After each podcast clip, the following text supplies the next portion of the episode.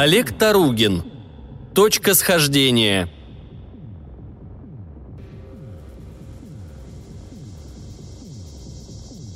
Земля.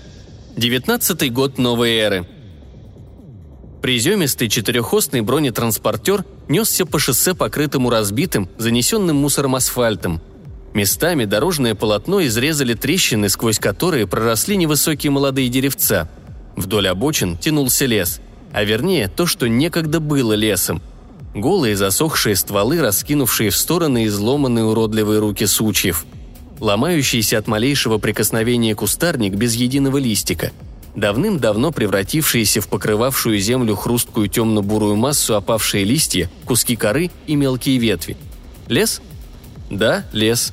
Навечно мертвый лес. Или как минимум мертвый на ближайшие 10 тысяч лет.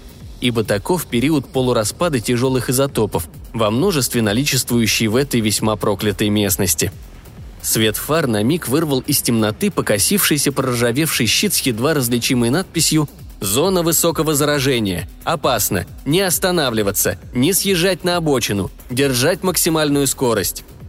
Если дорогу преграждали упавшие деревья, БТР притормаживал и, негодующе взрыкивая дизелем, бульдозерным отвалом сталкивал хрупкие иссушенные радиацией стволы в сторону. И, не теряя ни минуты, снова набирал скорость. Десять километров мертвого леса следовало проскакивать как можно быстрее. Спустя полтора десятилетия он все еще оставался опасным для людей – даже при условии, что последних и защищало 2 сантиметра композитной брони с противонейтронным подбоем из полимеров с оксидом бора.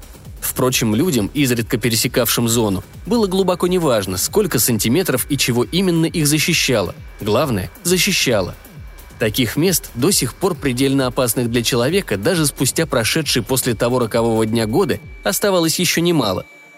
Впрочем, куда меньше, чем точек накрытия, которых по всей планете насчитывалось ровно и кто это подсчитал, и главное, когда, это было до конца неясно, но вот прижилась же цифра – 1985. Но там, в эпицентрах отбушевавших почти два десятка лет назад неземных и воздушных взрывов, уровень радиации уже существенно снизился. А здесь Одна из боеголовок угодила почти точнёхонько в атомную станцию, разметав на сотни километров смертоносный аэрозоль из изотопов и частиц тепловыделяющих элементов, разметав вместе с городом, в котором обитали сотрудники станции и их семьи. Город погиб мгновенно, попросту сметенный ударной волной. А вот облака взвешенных частиц разошлись по округе, выпадая дождями и разнося на сотни, а то и тысячи километров отсроченную радиоактивную смерть. Впрочем, выжившим в тот день это было уже не столь важно. Или важно. В не слишком просторном десантном отделении БТРа находился всего один человек. Невысокий, лет сорока с небольшим мужчина в наглухо застегнутом комбинезоне РХБ защиты.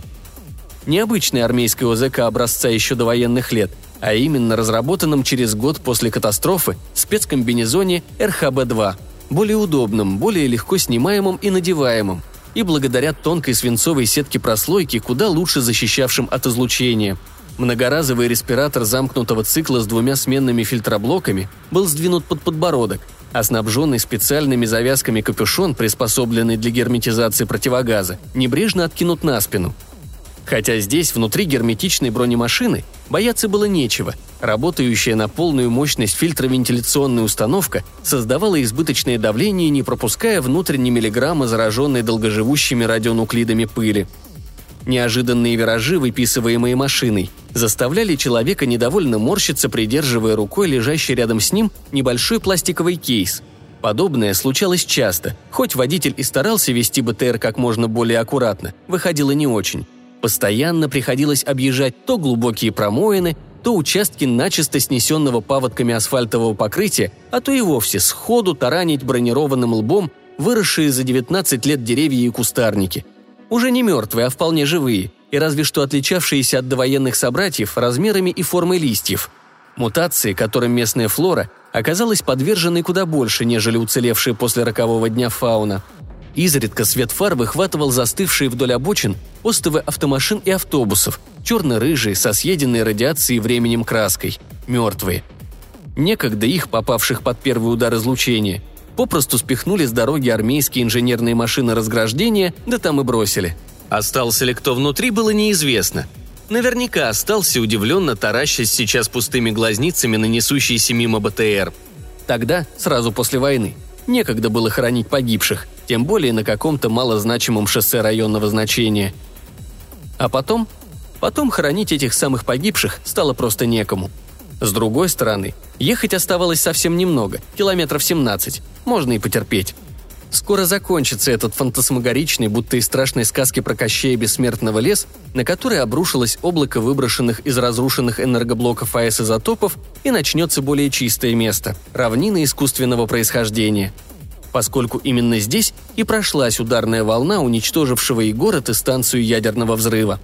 Прокатилась, сметая сады и деревни, чудовищным грейдером нивелируя по собственной прихоти рельеф некогда цветущей и плодородной местности – но вот эта дорога, прорезающая мертвый лес и ведущая к бывшей атомной станции, уцелела. Как уцелел и засекреченный научно-исследовательский центр номер 21-45 МО СССР, расположенный в десятки километров от станции и гораздо ниже ее по рельефу. Что его, собственно, тогда и спасло? Ударная волна прошла верхом, а мощная засветка от вспышки, зафиксированная вражеским разведывательным спутником, была истолкована как поражение обеих целей и станции, и центра – а затем поступающие со спутника данные стало просто некому обрабатывать. Ответный удар советских РВСН достиг цели. Победа тех, кто первым начал эту вакханалию безумства, оказалась поистине пировой.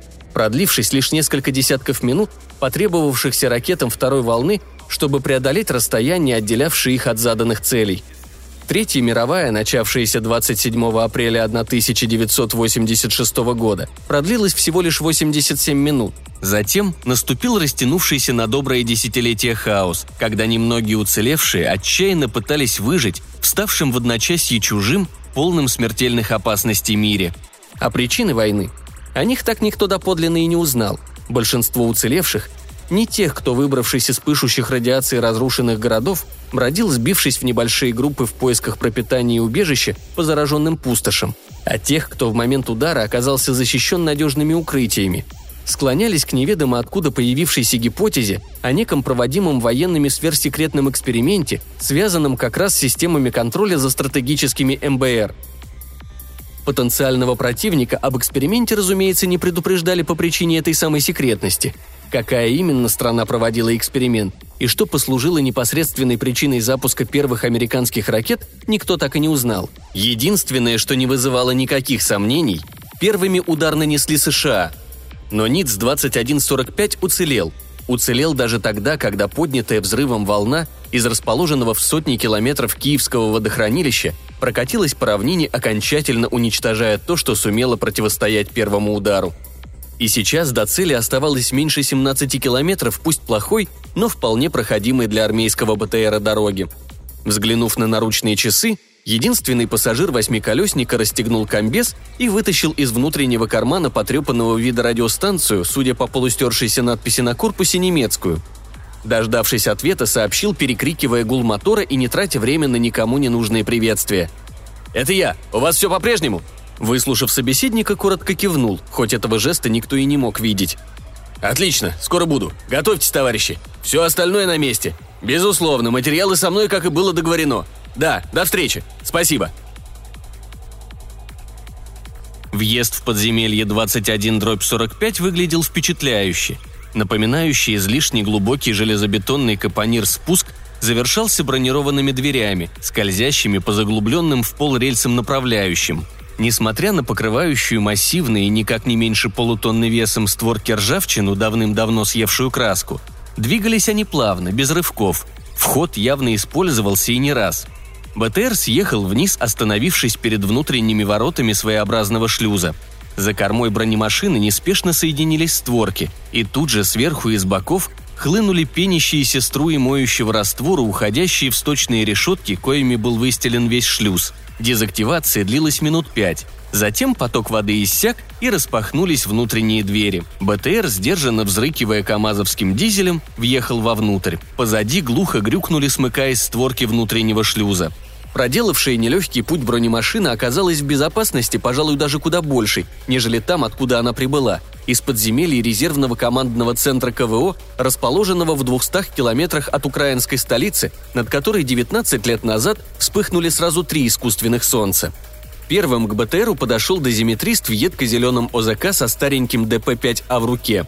Произведя замеры в нескольких диапазонах и уделив особое внимание ходовой, он разрешающе постучал по броне, мол, все в порядке. Облегченно вздохнув, пассажир бронемашины дернул стопорную рукоять, распахивая бортовую дверцу. По превратившейся в подножку нижней створки спрыгнул на бетонный, в отличие от шлюза, пол. Ноутбук, уже упакованный в жесткий футляр-чемоданчик, он держал в руке – Потянувшись, неторопливо огляделся. Довольно большое помещение, напоминающее стандартный ангар для техники, разве что с излишне низким потолком из идеально подогнанных друг к другу бетонных некрашенных плит. Этакий предбанник, один из нескольких, огромного научно-исследовательского центра, занимавшего целых три подземных уровня. Пакеты кабелей вдоль стен, люминесцентные лампы в решетчатых коробках плафонов на кронштейнах под потолком. Пол под ногами, на удивление, чистый, ни следа пыли. Видимо, периодически моют – Вон и бухта шланга у стены, и забранные решетками сточные колодцы. Да, грамотно тут все устроено. И ни единой трещины в стенах или перекрытии, при том, что вражеская боеголовка легла практически в притирку. Хорошо строили два десятилетия назад, на века, что называется. Правда, веков история им не отмерила, лишь эти 19 проклятых лет. Между прочим, насколько ему известно, у них даже свой реактор имеется. Маломощный, конечно, и наверняка практически уже разрядившийся, но тем не менее. К БТРу подошли двое, оба в изрядно заношенном, выленившем от частых стирок общеармейском камуфляже стекляшки, без знаков различия. Примерно его возраста, может, немного старше. Стало быть, в тот день им должно было быть никак не больше 30. «Полковник Баранов, Юрий Степанович, с прибытием!» Приехавший дернул было руку к голове, но вовремя вспомнил, что никакого головного убора на ней не наблюдается. Как, впрочем, и у представителей встречающей стороны – но не считать женом откинутый на спину капюшон РХБ-2 и все еще сдвинутый под подбородок так и не успел снять респиратор. Чуть смущенно улыбнулся, просто протягивая руку. «Так точно, спасибо. Ну что ж, пойдемте. У нас тут все просто, не стесняйтесь. Субординация – лишь ничего не значащее слово из далекого прошлого, сами понимаете. Да, простите, мы не представились. Полковник Самарин, майор Кутузов. Андрей Витальевич и Виктор Федорович, соответственно – так сказать, руководитель данного центра и мой бессменный заместитель. Идемте. Комплект можете здесь оставить, внутри он не понадобится. Пожалуй, у нас тут самое чистое место на ближайшую тысячу километров». Самарин вполне искренне улыбнулся. «Конечно, товарищи». Баранов наконец справился с защелкой респиратора и снял его. Затем он сноровисто избавился от спецкомбинезона, бросив ненужный более РХБ на мокрый от дезактивирующего средства борт бронетранспортера – Взмахнув рукой, Самарин сделал приглашающий жест, отступив в сторону, и полковник, несуществующий в реальности почти два десятка лет советской армии Юрий Баранов, первым переступил порог коридора, ведущего в глубину едва ли не последнего оплота рухнувшей в никуда некогда великой цивилизации. Интерьер помещения, куда привели полковника, для чего пришлось спуститься по лестнице на один уровень, Лифт, как объяснили сопровождающие офицеры, отключили еще 10 лет назад ради экономии энергии. Никоим образом не напоминал бетонный аскетизм предбанника. Более всего комната походила на офицерский красный уголок какой-нибудь воинской части до военного времени.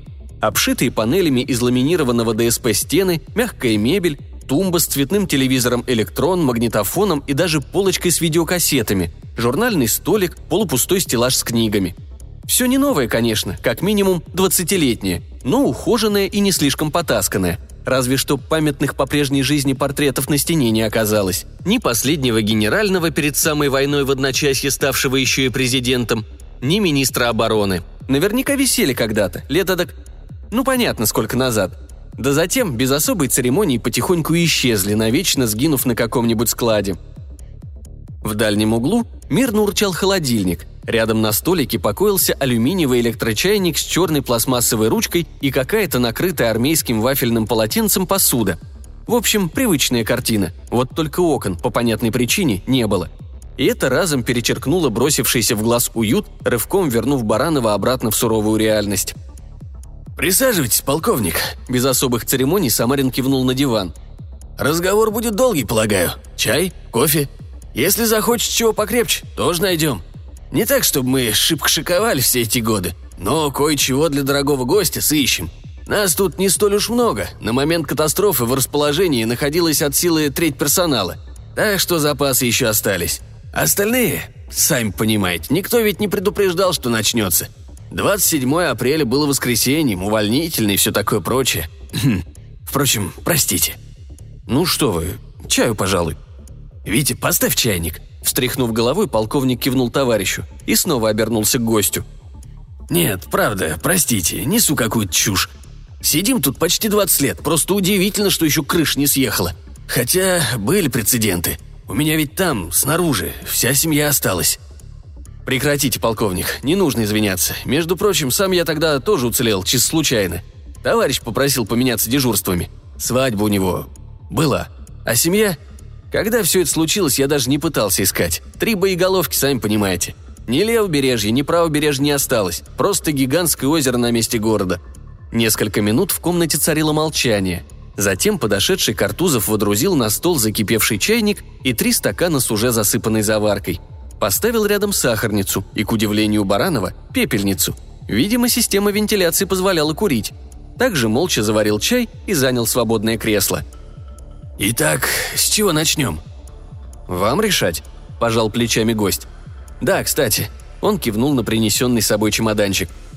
«Здесь все данные, которые вы запрашивали. Не совсем понимаю, зачем это нужно, но тем не менее.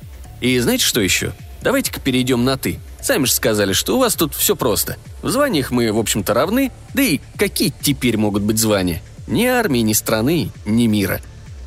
Легко. А насчет данных? Сейчас объясним. Самарин переглянулся с товарищем и начал рассказ.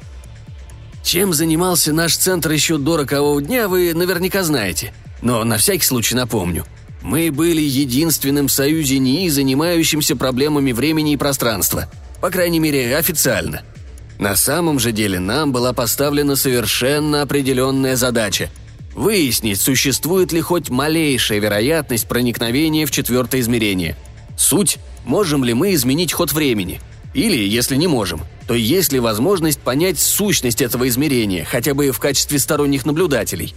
Задача была из разряда, что называется, стратегических. Предполагалось, что мы, овладея тайнами времени, сможем менять мировую историю по своему хотению – Впрочем, до 86 -го года особых прорывов у нас, в общем-то, не было. Но вот после... Лично я склонен считать, что в момент катастрофы нечто изменилось в привычной нам структуре пространственно-временного континуума, по крайней мере, аппаратура это зафиксировала. Ну, не именно это, но, скажем так, некие, не поддающиеся объяснению, изменения. Как только мы осознали, что наш мир погиб и привычной реальности больше просто не существует, то занялись исследованиями. Больше просто ничего не оставалось делать. Или потихоньку вымирать, сходя с ума, доедая последние запасы и постепенно деградируя, либо все же выполнить возложенную на нас задачу, решение которой, сами понимаете, вполне могло все изменить. И мы ее выполнили. Нам понадобилось почти 15 лет, чтобы найти ответ. Полковник отхлебнул из стакана, поморщился и бросил в него три кусочка рафинированного, пожелтевшего от времени сахара – торопливо размешал, словно боясь потерять нить повествования. «Вот только наше открытие не совсем соответствовало первоначальному заданию. Мы хотели найти брешь во времени, а нашли путь в параллельный мир». «Что?» Баранов едва не опрокинул на себя полупустой стакан. «Именно так. Мы и выяснили. Нет, глупость, конечно. Лучше так. Мы подозреваем, что структура Вселенной бинарна, то есть у любой звезды или планеты есть двойник, расположенный в... Собственно говоря, мы не знаем, где именно. Может быть, нас разделяют считанные микрометры, а возможно, тысячи световых лет.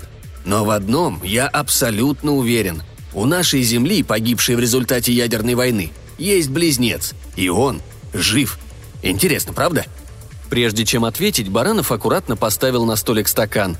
Достал из кармана портсигар. Самарин, разрешающий, кивнул – и вытянул из него сигарету без фильтра. Курева они уже лет шесть делали сами, благо папиросная бумага и табак на складах имелись. Полковник, не дожидаясь, пока гость закурит, протянул ему початую пачку болгарского БТ.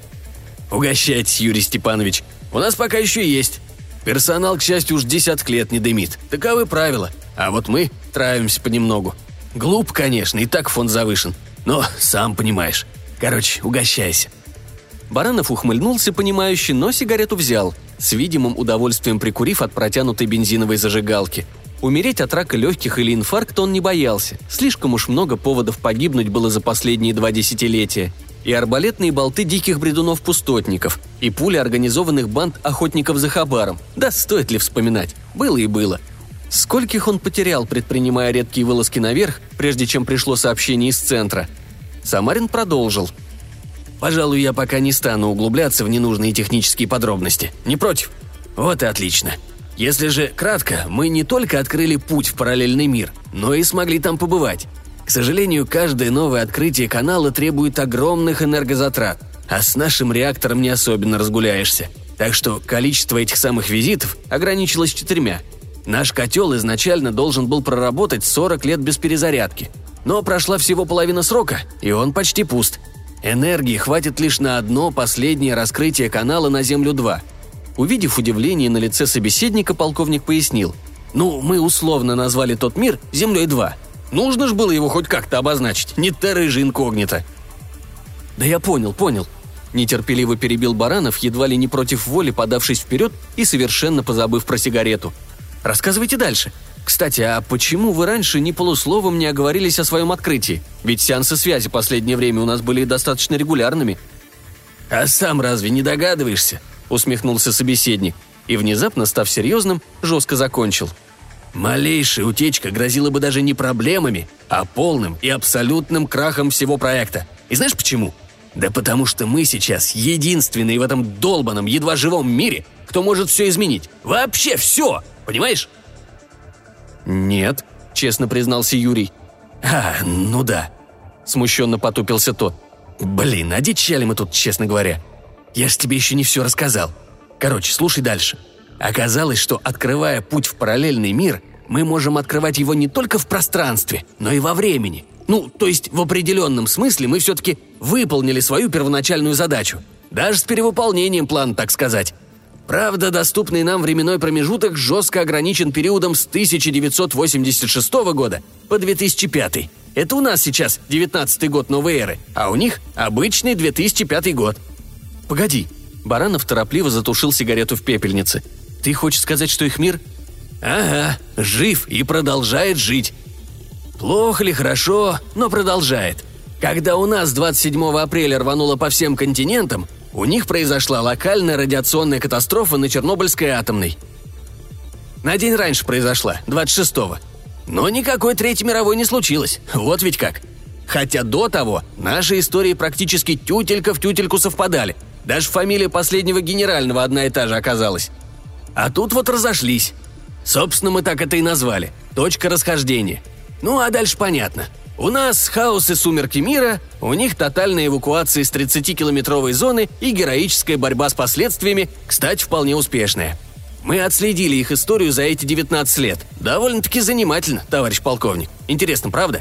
Между прочим, катастрофе привел некий вышедший из-под контроля эксперимент на четвертом энергоблоке АЭС. А у нас? Помнишь, о чем говорили сразу после войны?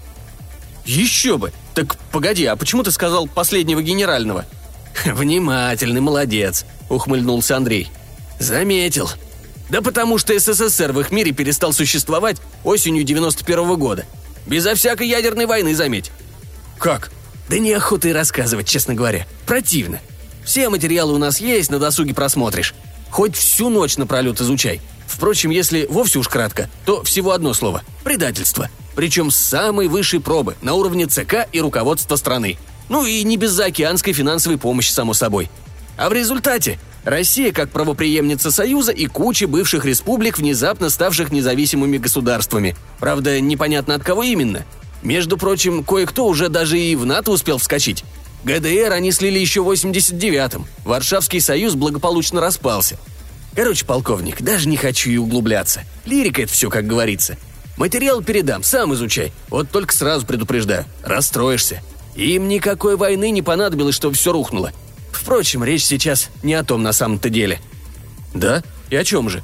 О том, что мы можем попытаться спасти наш мир. Вот о чем. Несколько секунд Баранов непонимающе глядел на собеседника, затем осторожно переспросил. «А конкретней? Нет, что мы можем переходить к ним, причем в разное время между указанными тобой годами, я понял. Но чем это может нам помочь?» Построим в их мире установку аналогичную нашей, вернемся в собственное прошлое и предотвратим войну? Нет, конечно. Во-первых, повторить подобное вряд ли удастся. У нас, собственно, почти никакой документации именно по установке-то и нет. Но главное не в этом. Параллельно с нашими основными изысканиями мы пытались найти истинную причину войны. И не нашли.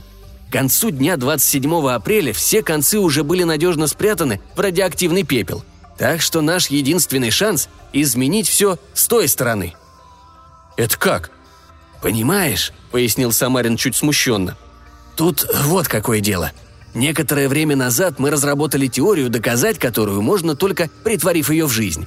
Она основывается на факте полной идентичности истории наших миров вплоть до дня X и их абсолютном расхождении после этого срока. Чтобы не растекаться мыслью по древу, объясню совсем уж упрощенно – мы считаем, что если предотвратить аварию на ЧАЭС в их мире, в нашем также не произойдет ядерной катастрофы. 26-27 апреля 1986 года – своего рода отправная точка, с которой и начались глобальные различия в истории миров. И если мы не допустим катастрофы на Земле-2, то вполне вероятно спасем и Землю-1. Ого, серьезное заявление. Думаешь, получится? Надеюсь, что получится, твердо ответил полковник. Все равно это единственное, что мы можем попытаться изменить. Ну а если теория ошибочна, что ж, тогда мы, по крайней мере, расскажем соседям о том, как погиб наш мир. Вдруг чем-то это им да и поможет.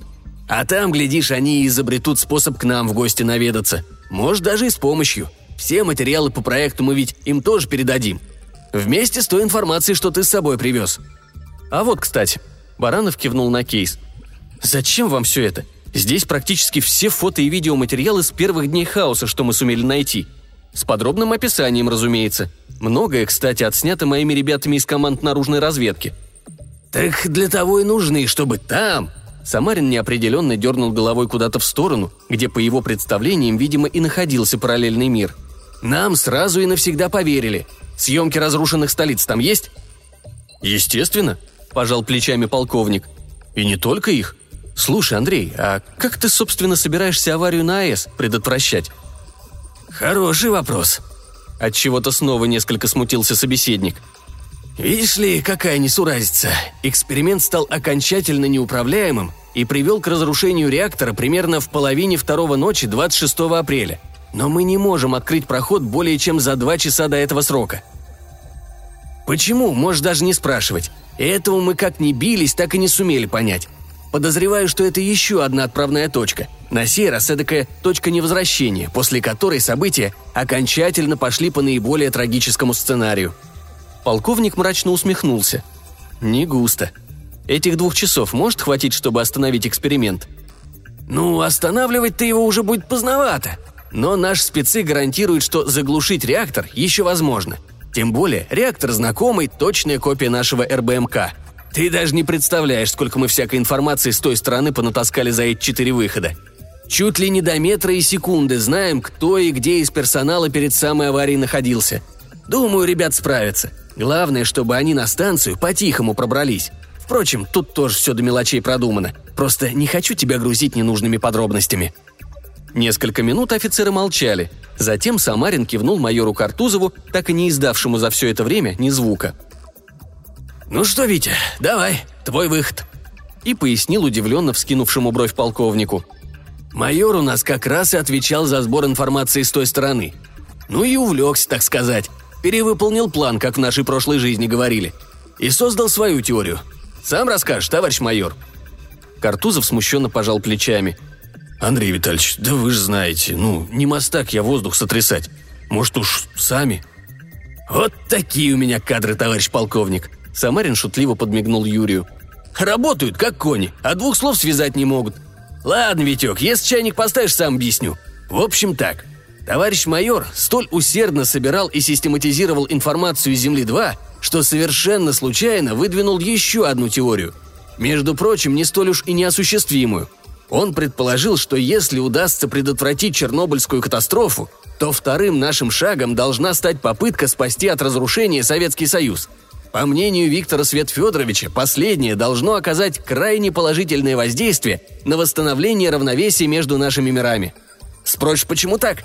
Да просто от того, что глобальные изменения мироустройства, даже при отсутствии такого форс-мажорного фактора, как крупная ядерная катастрофа или глобальная война, вносит в систему параллельных миров слишком значительный диссонанс. Заумно, конечно, сказано, но примерно так. Верно, Витя? Понимаешь? «Похоже, понимаю», – осторожно кивнул Баранов, однако от дальнейших комментариев все же воздержался.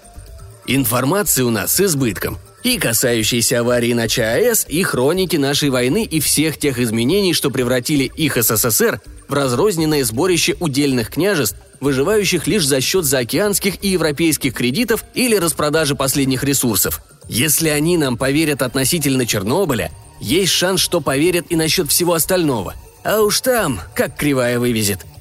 Как-то все зыбко, неуверенно сообщил полковник с благодарностью, принимая из рук Картузова второй по счету стакан с чаем. «А ты снаружи давно был?» – осклабился Самарин. «Уж часа с два как не был, верно? И как считаешь, сильно ли упрочился наш мир за эти 120 минут? Зыбко!» Полковник горько усмехнулся. «Мы уже почти 20 лет в этом самом зыбком состоянии пребываем и прозябаем, а сейчас у нас появился шанс – «Да понимаю я все, что ты как ребенок, честное слово», — вскинулся Баранов. «В конце концов, можно подумать, я что-то способен изменить». «Способен, Юрий, поверь мне, способен. Каждый из нас на что-то способен. Нужно только захотеть». Полковник неожиданно поднялся с дивана. «Ну что, пошли обживаться. Кубрик мы тебе приготовили, просто загляденье. А насчет остального? До начала операции почти двое суток. Успеем еще поговорить». Операционный зал, как назвал его полковник Самарин, представлял собой огромное под 40 квадратных метров помещение на третьем самом нижнем уровне бункера. Вопреки ожиданиям гостя, комната вовсе не была завалена множеством сложных приборов, как выразился Андрей в ответ на удивленный вопрос полковника. «Ну так мы же не на съемочной площадке фантастического фильма. Наиболее чуткая аппаратура вынесена на второй ярус и экранирована от внешних излучений. Компьютерщикам тут и вовсе делать нечего», Здесь, по сути, только аппаратура пробоя и сам контур. Он, собственно, наши его в шутку вратами назвали. Послушно взглянув в указанном направлении, Юрий увидел массивную металлическую конструкцию, не то закрепленную на дальней стене зала, не то вделанную непосредственно в бетон. Почти правильный квадрат размерами 3 на 4 метра, густо оплетенный толстенными, в руку взрослого человека, кабелями, уходящими в прикрытые решетками канавки на полу. В центре квадрата ничего не было, только унылый серый с потеками сырости железобетон. Никаких ассоциаций, ни внешний вид устройства, ни присвоенные ему местными острословами названия в душе Баранова не вызвали. Его мир просто не просуществовал до 94 -го года, когда Роланд Эмерих снял известный фильм с таким похожим названием. К вратам вел покатый бетонированный пандус шириной около трех метров, выстеленный рифлеными аэродромными плитами, по которому, если прикинуть, вполне мог бы проехать армейский вездеход, например, обычный УАЗ. Впрочем, никаких автомашин в обозримой перспективе не наблюдалось, и полковник сильно сомневался, что их и вовсе можно спустить сюда, на самый нижний ярус бункера. «Не особенно впечатляет, правда?» – осведомился Самарин, искоса наблюдая за выражением лица Баранова. «А зря. Именно отсюда и открывается путь в их мир. Хотел бы я знать, где он на самом деле расположен, но, боюсь, знание сие не для наших скудных умов. «А куда эти... Хм, врата выходят-то? Ну, в смысле, на той стороне?» Собеседник усмехнулся. «Честно говоря, товарищ полковник, думал, ты раньше спросишь. Но вопрос правильный, конечно.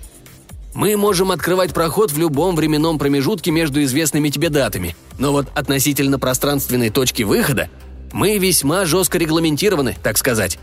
Спасибо, хоть подобного нашему центру в их мире не было, иначе возникли бы вовсе никому не нужные проблемы – так что наши ребята выйдут просто на поверхности, примерно в паре километров от станции. 20 минут пешком. Ясно. Когда начинаем? Минут через... Полковник бросил взгляд на наручные часы. «Двадцать. Витя, у тебя все готово?» «Так точно, Андрей Витальевич. Все здесь». Майор кивнул на два металлических кейса-контейнера, стоявших возле него на полу. «Тут все данные, и на электронных носителях, и в бумаге. Два идентичных комплекта, как и договаривались». «Хорошо», – рассеянно ответил Самарин, и Юрий Степанович неожиданно понял, что полковник волнуется. И не просто волнуется, но с трудом сдерживает себя. Что ж, его можно понять. 19 лет, проведенных под землей в агонизирующем мире, единственным действующим законом которого был закон выживания любой ценой, без малейшей надежды на будущее. И последний, возможно, единственный шанс все изменить. Как там он говорил двое суток назад? Точка расхождения? Сейчас в руках руководителя НИЦ была возможность ввести в обиход новый термин – точка схождения. Если сегодня все удастся, их миры снова сблизятся – пойдут параллельными курсами, словно два похожих, как две капли воды океанских лайнера. Приглядевшись чуть внимательнее, Баранов понял и еще кое-что. Самарин был... Нет, не пьян, конечно, что вы, но определенно слегка выпивший. «Вот, гляди!» Полковник легонько ткнул задумавшегося товарища в бок. «Наши орлы! Группа, так сказать, спасения мира!» Юрий послушно повернул голову. Группа спасения мира включала 10 человек – пятеро в белых комбинезонах дежурной смены АЭС.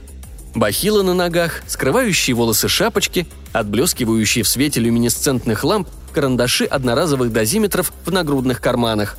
И пятеро спецназовцев группы обеспечения, одетых в темно-серые, почти черные костюмы с разгрузками, под завязку забитыми боекомплектами.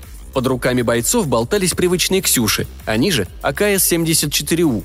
На поясе кобуры с пистолетами, за спинами небольшие ранцы – Шевронов на рукавах полковник рассмотреть не сумел, далековато. Рядом с ними крутились несколько техников с какими-то непонятными приборами в руках. «На самом деле они все спецы по реактору», — пояснил полковник. «По крайней мере, на уровне его экстренной остановки. Просто те, что в балахонах, могут его заглушить, так сказать, без лишнего шума и не привлекая ненужного внимания. А вот ежели не срастется, то пойдет силовой вариант. Ну, типа захват, все дела. Да и какая разница? У нас и так, и так на все про все будет только два часа. Слушай, а как они внутрь-то проникнут? Там ведь как минимум три пояса охраны. Сначала вохра на внешнем рубеже, а вот периметр, цеха и корпуса внутренние войска охраняют. «Да не бери в голову», — отмахнулся Самарин. «Я ж говорил, тут все проработано до мелочей. За внутренний периметр их по-любому пропустят. У нас тут тоже два варианта. Дежурная смена или комиссии штаба округа в связи с проводимым экспериментом. Знаешь, сколько мы всяких разных бумажек с печатями заготовили? На все случаи жизни, так сказать. А уж там должны ребят справиться. Обязательно должны. «Внимание!» – раздался под потолком усиленный динамиками голос оператора. «Готовность 15 минут! Прошу посторонних покинуть помещение!» «Это нас имеют в виду», – пояснил полковник. «А когда нас имеют, нужно побыстрее сматываться», – грубовато схохмил он – «Ладно, пошли, нам тут на самом деле делать нечего, и так все увидим. Витя, отдай ребятам документы и догоняй». Кивнув, майор подхватил оба кейса и двинулся в сторону готовящихся к операции бойцов, а полковники неторопливо пошли к выходу. Техники из группы обеспечения потянулись следом, видимо, завершив все свои дела. Идущий последним майор закрыл за собой тяжелую герметичную дверь, трижды повернув штурвал ригельного запора – Миновав короткий, тускло освещенный коридор, офицеры оказались в небольшой комнате, соседствующей с операционным залом. Собственно говоря, общая для обоих помещений стена на две трети представляла собой огромное окно, забранное бронированным стеклом. Вдоль стен находились пульты управления, за которыми сидело человек семь техников или операторов в уже виденных Барановым комбинезонах. «Контрольный зал», — пояснил Самарин, не дожидаясь вопроса. У нас их два, основной и дублирующий. Это основной, резервный на втором уровне. А вот через это окошко мы все и увидим. Присаживайся». Он указал на одно из крутящихся кресел на колесиках и негромко добавил, вновь взглянув на часы. «Пять минут. Волнуйся, чуть полковник. Столько лет, столько усилий. Ох, только получилось». «Но я так понял, в случае чего можно ведь и повторить попытку?» «Можно», – кисло улыбнулся тот после недолгой паузы. «Вот только перед этим придется озаботиться таким сущим пустяком, как запасные твеллы для реактора, что для нашего мира, знаешь ли, весьма нетривиальная задача. Нет, может, у вас там в резервном кэпе бывшего КВО полные склады урана, я ж не знаю. Но у нас тут, при разряженном реакторе, уже через месяц будет очень даже грустно. И холодно, кстати». «Минута!» – сообщил оператор. «Начинаю обратный отсчет!» Реакторной команде готовность ноль!» Лампы под потолком неожиданно мигнули и потускнели, теперь светясь едва ли в пол накала, и помещение погрузилось в полутьму. «Отключили все второстепенные энергоконтуры», — снова пояснил Самарин. «Сейчас питание подается только на установку пробоя и системы жизнеобеспечения центра».